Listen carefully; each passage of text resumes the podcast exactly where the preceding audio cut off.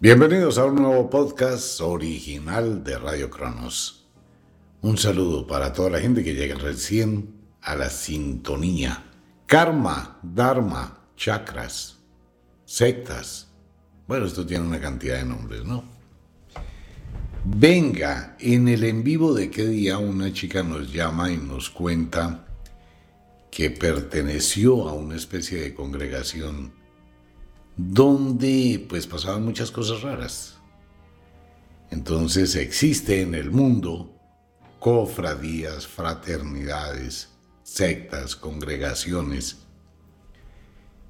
y una cantidad increíble de grupos, muchísimos, y la gente se forma para hacer grupos, religiones, todo eso. Y todo eso está muy bien. Lo que no está bien es lo que se hace en algunos de estos sitios donde se crea, ¿cómo podríamos decirlo para no utilizar palabras que nos comprometan? Se crea un terror psicológico frente a determinados eventos. Lo primero es la iglesia. La iglesia empezó a vender miedo. ¿Cuál es el miedo de la iglesia? El que vende. Que si usted no está bautizado, que si usted no pertenece a la iglesia, cuando usted se muera, entonces no se va para el cielo, sino se va para los infiernos, su alma, ¿no? Entonces uno dice, bueno, ¿y qué pasaba con los indígenas antes de que llegaran los evangelizadores a América? ¿O qué pasa con la cultura hindú, con toda esa cantidad de dioses que existen allí? ¿O qué pasa con la gente que no cree en Dios? Son temas, ¿no? ¿Por qué? Porque es que la forma más fácil de tener adeptos y que se queden con esos fraternidades, etcétera, es con base en el miedo.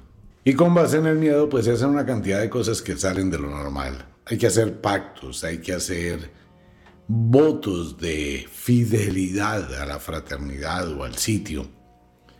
Hay que hacer una cantidad de donaciones, les ponen una cantidad de exigencias. Pero por favor, mire toda la historia, y que ya hablábamos de eso en un programa, la cantidad de sectas que han existido, con una cantidad de supuestos, entre comillas, salvadores, y eso va en todas las escalas de la sociedad, desde la gente más humilde hasta los políticos que llegan a creerse que son los mesías. Todo ese cuento de los salvadores mesiánicos de la humanidad es más sino pura carreta, no más, pura cháchara. ¿Cuál de estos eventos es lo más importante para generarle a la gente una cantidad de dependencias cuando a alguien se le ocurre decir, mire, yo soy el experto, yo soy el iluminado, yo soy el maestro de no sé qué diablos, y soy el que le puedo limpiar los chakras, puedo armonizar sus chakras, y una cantidad de gente, sacerdotes, sacerdotisas, usted ve por doquier una cantidad de comentarios. Le voy a arreglar sus chakras, le voy a estabilizar sus chakras, voy a hacer que la corriente de sus chakras se organice. Eso es pura y física carreta. Los chakras no existen. Paralelamente con ello, entonces no hay quien falte para decir, a usted le va mal en esta vida porque está pagando un karma de otra vida. Entonces empezó con un cuento por allá todo reforzado de vida después de la muerte, donde a alguien se le ocurrió inventarse una secta y hasta muy inteligente. Eso es estrategia, mal usada, pero estrategia empezó a inventarse una historia con las regresiones hipnóticas. Entonces, cuánta gente le llegaba a una regresión hipnótica que estaba mal emocionalmente porque tiene una serie de problemas de su vida, pues empezó a decir que era porque en su vida pasada usted había cometido una cantidad de actos que los estaba pagando en esta. Y todo eso empezó a abundar. Y en una época antigua existía un famoso conde, el conde Saint Germain, que muy poca gente sabe la historia, eran dos hermanos gemelos. Por eso los veían en diferentes partes, entonces el tipo decía que se podía trasladar de un lugar a otro y hacer el fenómeno de bilocación. Y se inventaron una especie de secta muy tenaz. Bueno, en fin, eso ha pasado mucho en la vida. ¿A dónde viene el tema? El tema viene a un comentario, sin ser la verdad, porque es que es muy fácil hablar en un micrófono. Pero sí con la intención de que usted investigue. Y una vez más, lo reitero, a mí no me crea nada. Absolutamente nada. Pero investigue un poquito. Es que mire, una cosa es tan fácil engañar a la gente. Eso es mamey, de verdad, lo digo públicamente. Si uno quisiera inventarse una historia y engañar a la gente, hace muchísimos años atrás hubiese montado una iglesia. Téngalo por seguro.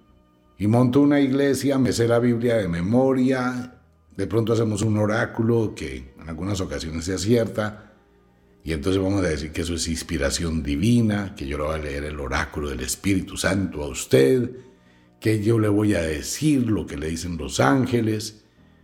Y empezar a contarle una historia y le digo que solo a través de mí usted puede salvar su alma. Entonces es muy fácil engañar a la gente, pero es muy difícil, demasiado difícil, que la gente piense que está siendo engañada. Esto me crea muchos problemas cada vez que hablo del tema.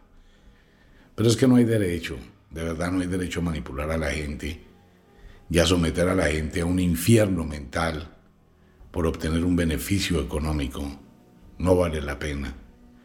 Personas que me llaman muy consternadas. Recibí unos mensajes después del en vivo de algunas personas que escucharon el en vivo y escucharon los comentarios de esta chica en Medellín contando y narrando unas situaciones de verdad muy terribles por pertenecer a algún tipo de grupos de estos.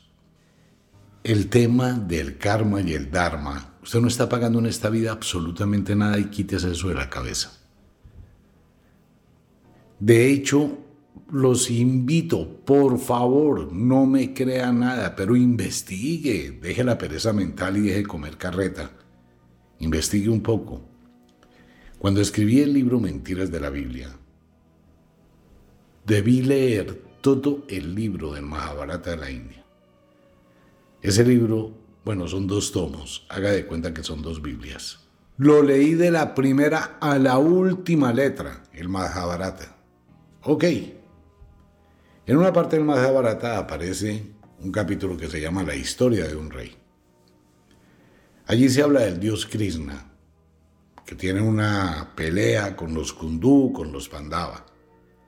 El dios Krishna utiliza en su dedo índice de la mano derecha un anillo. Ese anillo en la mano derecha del dios Krishna dispara unos discos de luz. El anillo se llama el astra y los anillos se llaman los chakras, anillos de luz discos de luz que son altísimamente destructivos. Eso es el arma del Vishnu. Entonces pasa que en la cultura hindú pues se hablaba mucho de esa fuerza que tiene el anillo del dios Vishnu y dispara los chakras, que son discos de luz. Ocurre que posteriormente en la filosofía griega y más adelante en el Tíbet, en la filosofía Zen, donde se hace meditación, se conocía la historia del arma del Vishnu que era poderosa, los chakras, discos de luz. Entonces sucede que los monjes tibetanos, para comprender los principios de la alquimia y de la filosofía hermética, que es una transmutación mental, empezaron a asociar los puntos del cuerpo humano con los siete principios herméticos y los llamaron chakras. Pero cuando la gente no lee, cuando la gente no investiga, pues no falta el que se aproveche la ingenuidad de otro para venderle una serie de historias que no tienen que ver con la realidad. Por eso lo aclaro, no es mi verdad. Es lo que dicen los textos más antiguos. Y ahí está. Si usted quiere, pues le hace el libro El Mahabharata en la India y comprendería muchas cosas. En la misma cultura hindú se habla de el karma y el dharma. ¿Qué es el karma? El karma es la respuesta que usted obtiene de los actos que usted ha ejecutado. Es esa respuesta que usted tiene, pero en esta vida. No que usted traiga algo de la otra vida, es la filosofía del pensamiento. Es la rectitud, la moral, el saber actuar. Si usted comete un acto equivocado, pues lo paga. Es así de simple pero no de la otra vida. Pero es que como es una palabra tan bonita, yo puedo inventarme la historia de que eso es el pago de una encarnación a otra. Ok, ¿Y cómo hace la persona que está encarnada en otro cuerpo para saber cuáles fueron mis errores en otra vida? Claro, yo, uno le puede decir a una persona una cantidad de basura. Mire, lo que pasa es que usted mató, usted hizo, usted robó, usted se portó mal, usted traicionó, usted fue infiel. Eh, una cantidad de sandeces. Pero no hay forma de demostrar nada de eso. Así, ¿por qué medio usted puede ver mi otra vida? ¿Quién era yo en otra vida? Usted era un campesino. ¿En dónde? En otro país. ¿En cuál? En Perú. Ok, ¿cómo me llamaba cuando era campesino en Perú?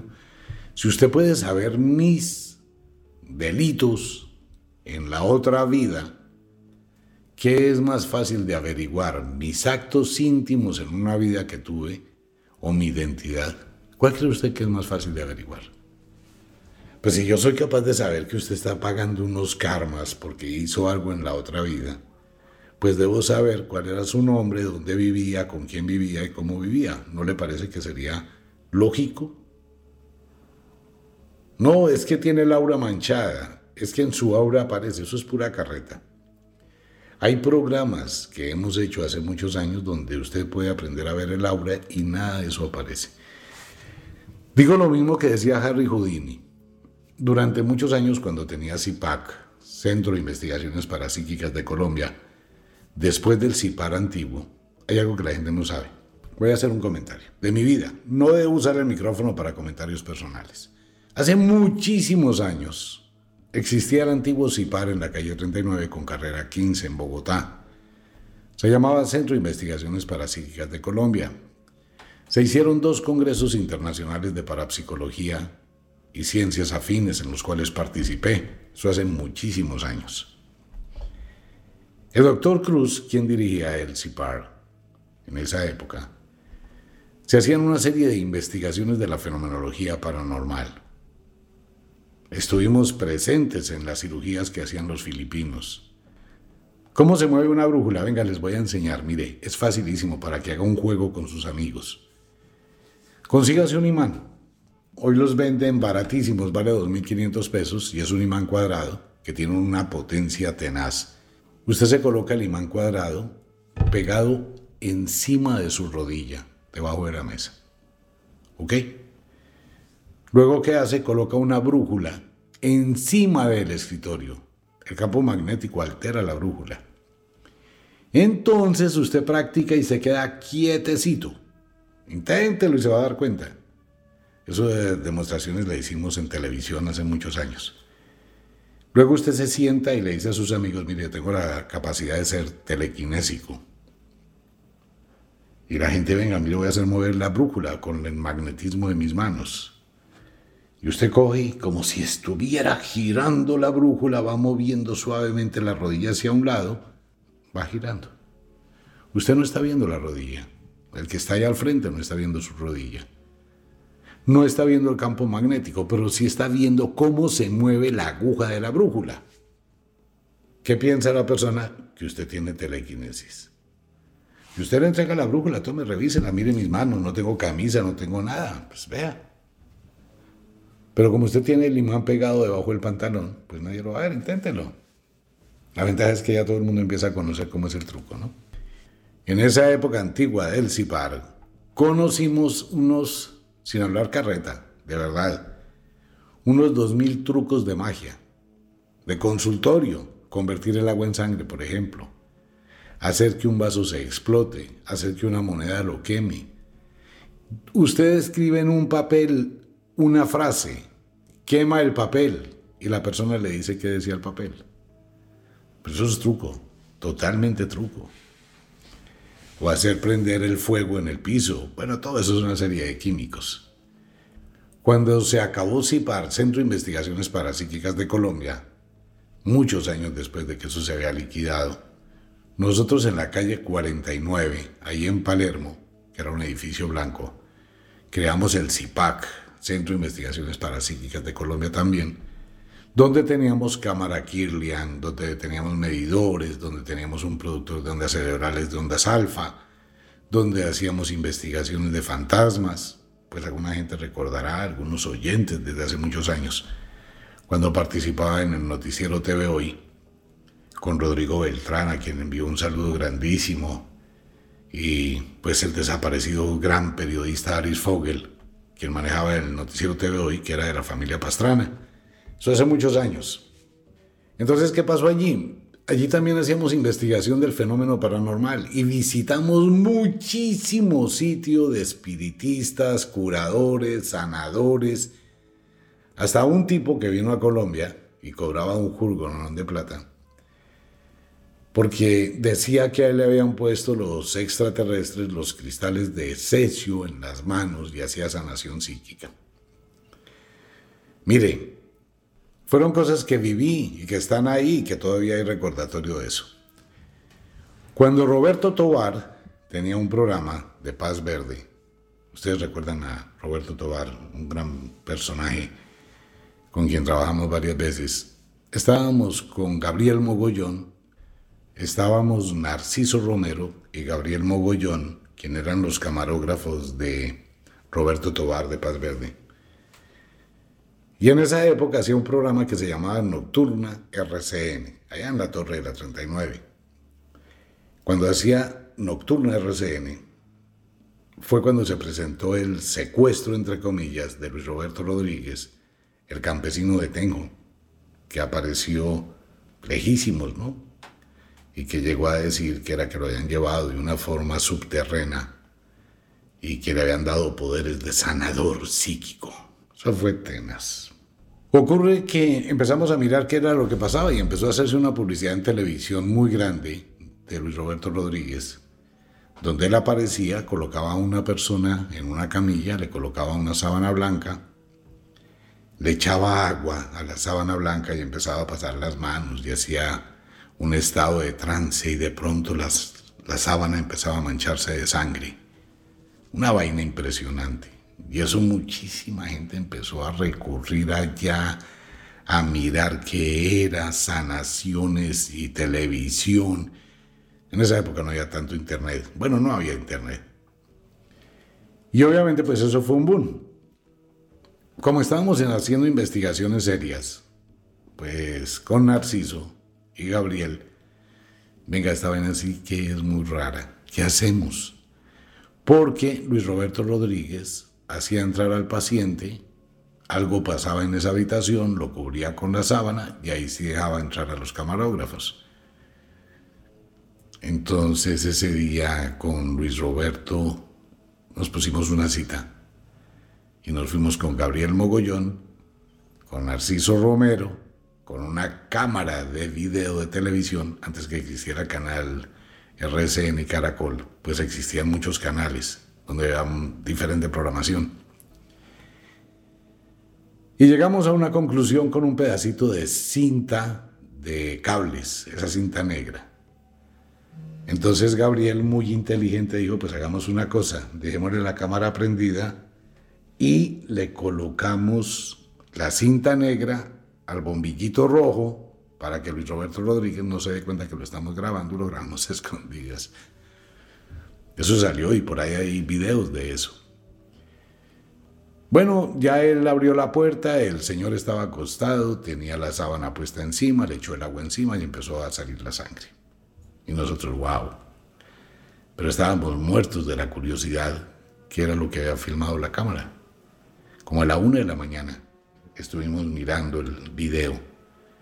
Y lo que captó la cámara es como Luis Roberto Rodríguez, con un palillo, se rompe la encía, escupe la sangre en algodones y tiene al paciente acostado en la camilla, coloca los algodones con sangre encima de la espalda del paciente, una vaina antihigiénica, luego lo cubría con una sábana blanca y claro, al echarle agua encima, la sangre se filtraba y aparecía. Esto es para decirle algo a muchos oyentes que llegan nuevos a la sintonía. No hace un año que estoy en esto. Llevo casi 47 años haciendo radio de toda esta fenomenología. El karma no existe, los chakras no existen. El Dharma básicamente es la compensación de una filosofía budista que posteriormente se convirtió en una filosofía zen. Es una forma de ver la vida, de controlar las emociones, de tener cierto carácter.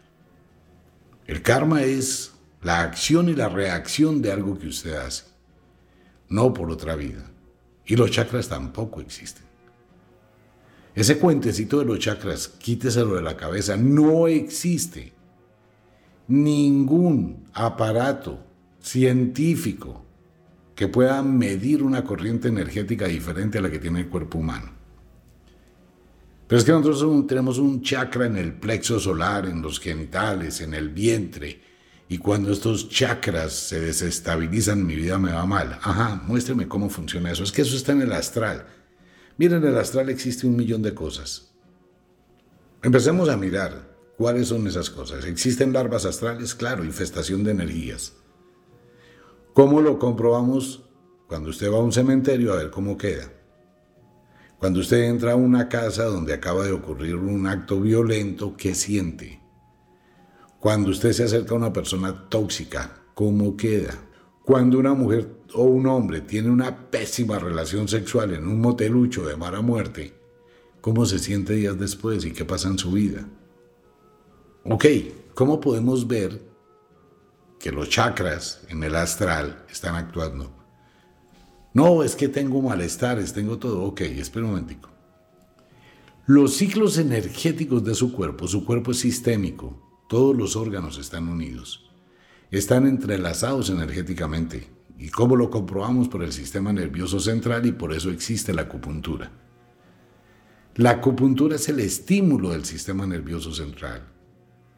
Si cogemos un dígito puntor y le colocamos una corriente en su músculo, su músculo se mueve. Ok. Si usted tiene un problema, su hígado trabaja en una frecuencia diferente a lo que trabaja su corazón, su estómago trabaja en otra frecuencia o ciclo, sus intestinos trabajan en otra frecuencia o ciclo, todo trabaja en ciclos en su cuerpo, pero no tiene un poco más de energía en la cabeza y menos en los genitales. La energía es la misma y eso se mide hoy científicamente. Hay exámenes donde le colocan agujas a las personas y le pasan una corriente para saber si el nervio está funcionando. Los chakras no existen, amigo mío. No existen esos centros de energía ni centros de poder. Usted tiene un poder, claro, usted es el poder. Pero no tiene un poder por partecitas.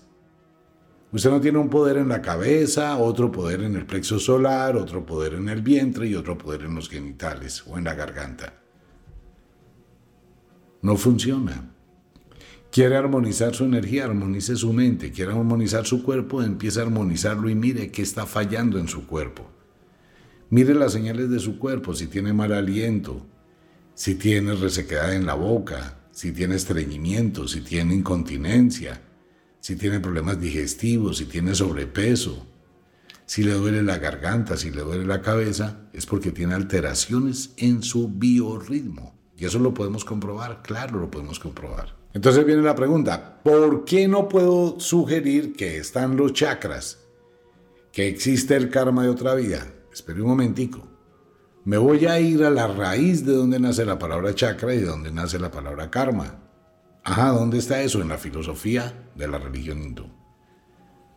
Entonces voy a encontrar que el dios Vishnu tiene un arma que se llama Astra, que dispara discos que se llaman chakras. Ah, ok, tengo una explicación lógica de dónde sale la palabra chakra. Y fuera de eso me voy a poner a mirar la filosofía hermética y los principios herméticos que fueron aplicados en el Tíbet por los monjes que practicaban también filosofía zen. Y los siete principios de la filosofía hermética, mentalismo, correspondencia, vibración, polaridad, ritmo, causa, efecto, etc., fueron grabados en la mente como una manera de mnemotecnia, una manera de recordación por los monjes para entrar en profunda meditación. O sea, tengo una base de información de dónde está lo que me están diciendo hoy. Es así de simple. Que si hay personas que tengan habilidades paranormales, todo el mundo las tiene. Todo el mundo tiene habilidades paranormales. Usted ha producido efectos telequinésicos muchas veces en su vida sin darse cuenta. Ha producido teletransportación sin darse cuenta. Mucha gente deja las llaves en un sitio y tiene conciencia que dejó las llaves en ese sitio. Pero después las llaves cambiaron de lugar. Algo pasó Algo ocurrió allí. Hay muchísima gente que sufre un fenómeno gravísimo que se llama piroquinesis. De esto hay cualquier cantidad de documentos. La piroquinesis se produce cuando una persona puede inducir un fuego, no llama, sino fuego, donde un objeto se calcina sin que exista una fuente de combustible, sin que exista una fuente de ignición. Eso pasó, por ejemplo, en Cúcuta, donde todos los muebles de una casa se quemaron y era una niña de nueve años que producía el fenómeno. Piroquinesis. Existen en el mundo 2.300 casos seriamente investigados por los bomberos y por medicina forense de autocombustión espontánea. Una persona que se autocombustiona a más de 10.000 grados sin que se queme el entorno donde está. Igual que pasó con muchas de las cosas que han ocurrido, como doña Marta, quien tenía un almacén de calzado en el barrio Restrepo, en Bogotá. Vivía en Faca. Esa noche viajó con su esposo y su hijo para Faca. Cuando iban llegando, el esposo vio una luz en el cielo y se detuvo en el carro y se bajaron a mirar la luz. Se fue el hijo y el papá unos metros adelante del carro. Cuando regresaron, encontraron a doña Marta tendida en el piso, con una línea roja sobre la frente. Estaba muerta. La llevaron al hospital y en la necropsia no le encontraron su cerebro. Y pasó.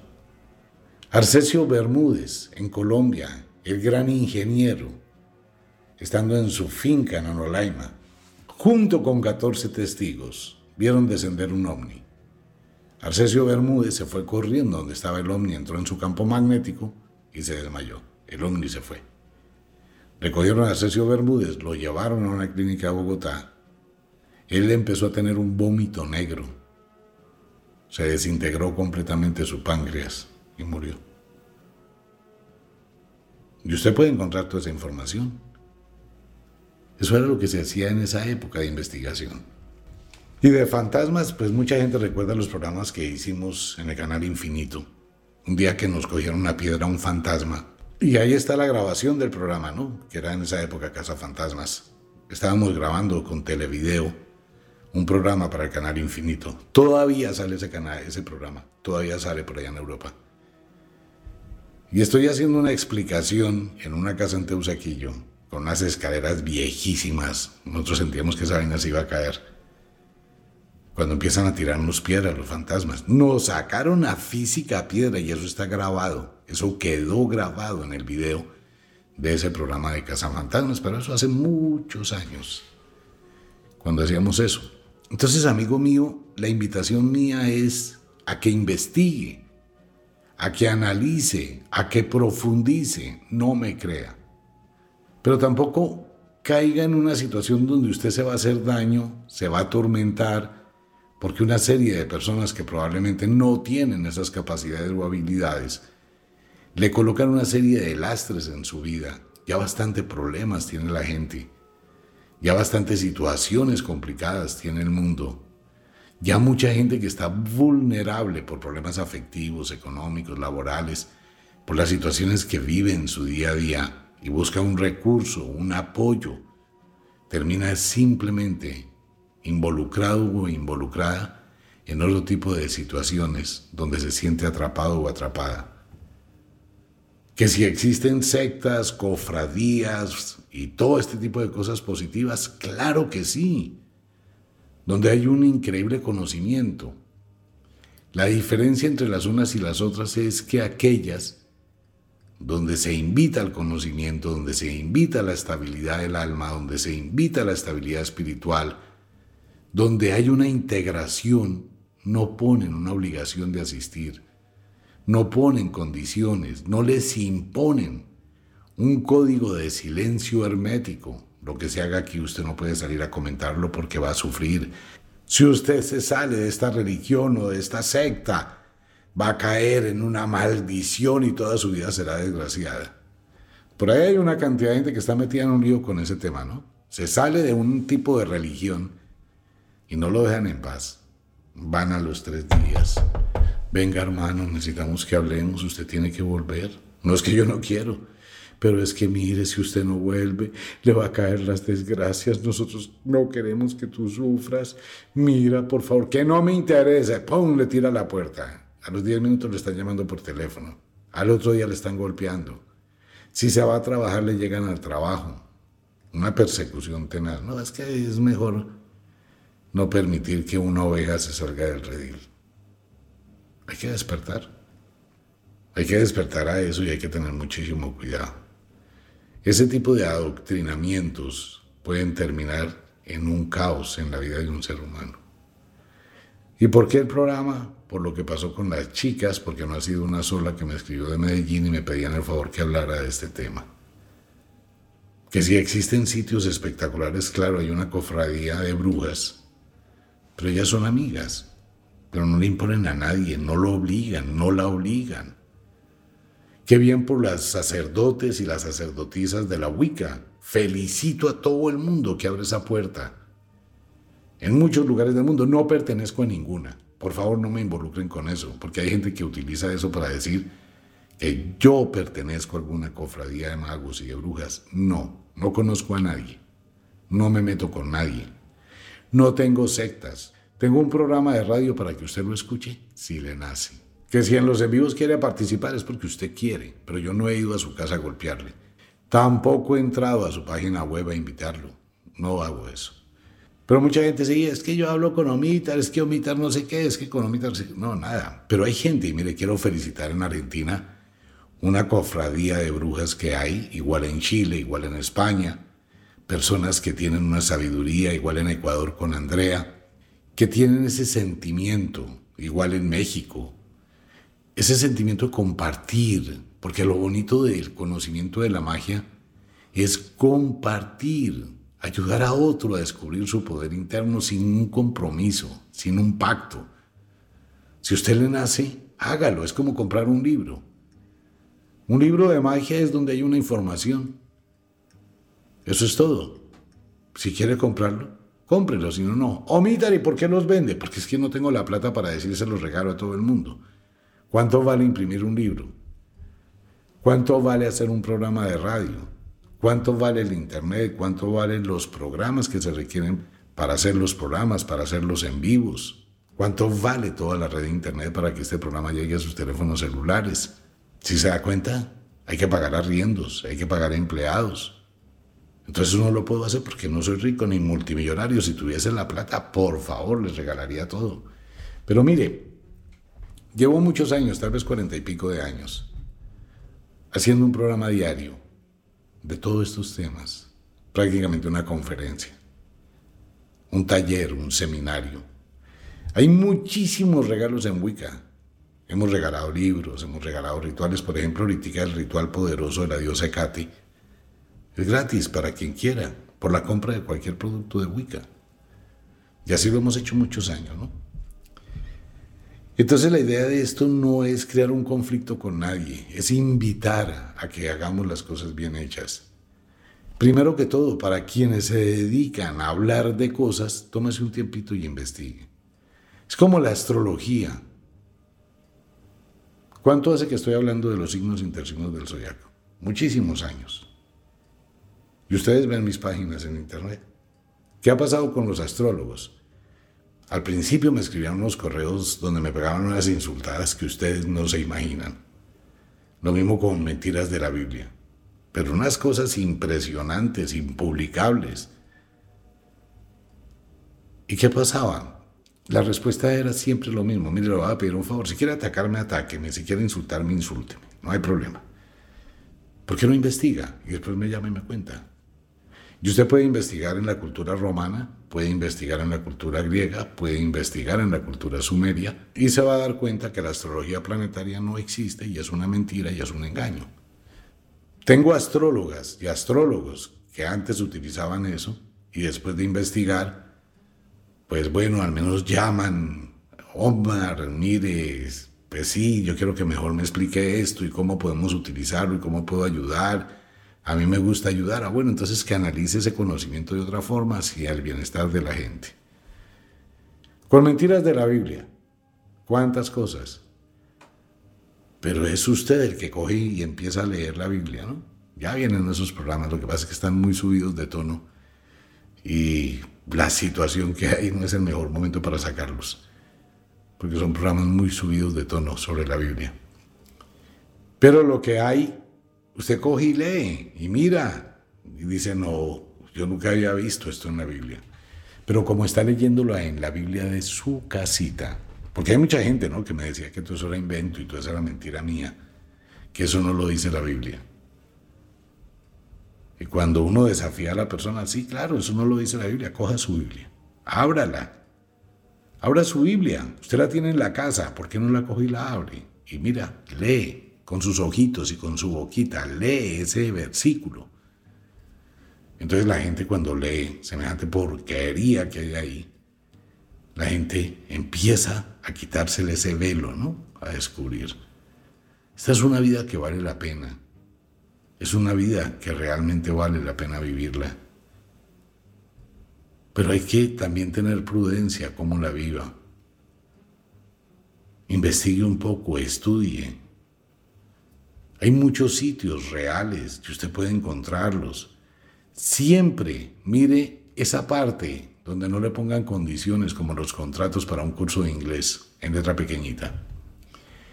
A usted lo llaman por teléfono y le ofrecen un servicio. Mira, le estamos entregando un curso de inglés para que usted aprenda inglés en 24 meses, no sé qué, sí sé cuándo, y usted compra el curso. Tomó clases un día o una semana o un mes, luego no pudo, cuando le llega una demanda y que usted debe tal cantidad de dinero. ¿Pero por qué? Porque hizo un contrato, hizo un pacto con la letra chiquita. Y cuando hace ese pacto, pues quedó comprometido. Le vendieron, no sé, un sistema de telefonía. Y después usted se da cuenta que esa vaina es carísima y que no era lo que usted necesitaba y va a querer devolverlo. Sí, señor, pero me tiene que pagar los 11 meses y 10 días. Usted firmó aquí. Vaya, demande. Y va usted y demanda y el juez le va a decir, pero es que usted lo firmó. Es que yo no leí. Ah, eso es problema suyo, si no leyó pues vaya y mire a la gente cómo le han embolatado con préstamos, con una cantidad de cuentos, y más personas que están vulnerables y desesperadas muy rápidamente van a caer en eso. Lo que hemos tratado de sugerir siempre, no tome decisiones con la cabeza caliente ni bajo impulsos de necesidad. Piense, analice un poquito, mida consecuencias, y las mujeres hoy en día tienen que tener mucho cuidado con eso, Dese cuenta del problema que hay con las cirugías estéticas. ¿Cuántas mujeres que quedaron como monstruos en sus glúteos, en sus senos, en su rostro, por dejarse llevar de cuentos y ir a un sitio donde no existía gente especializada y simplemente se dejaron llevar de comentarios? Mire cuántas personas están sufriendo eso. Una mutilación de su cuerpo que va a quedar para toda la vida. Podrá ponerse una prótesis, claro, pero va a seguir con el problema de ahí en adelante. ¿Por qué? Por no investigar, por no mirar dónde va a llevar su cuerpo y dónde va a llevar su vida y a dónde va a llevar su alma. Pero los invito para que investiguen, analicen. Eso vale la pena. Un abrazo para todo el mundo. Nos vemos.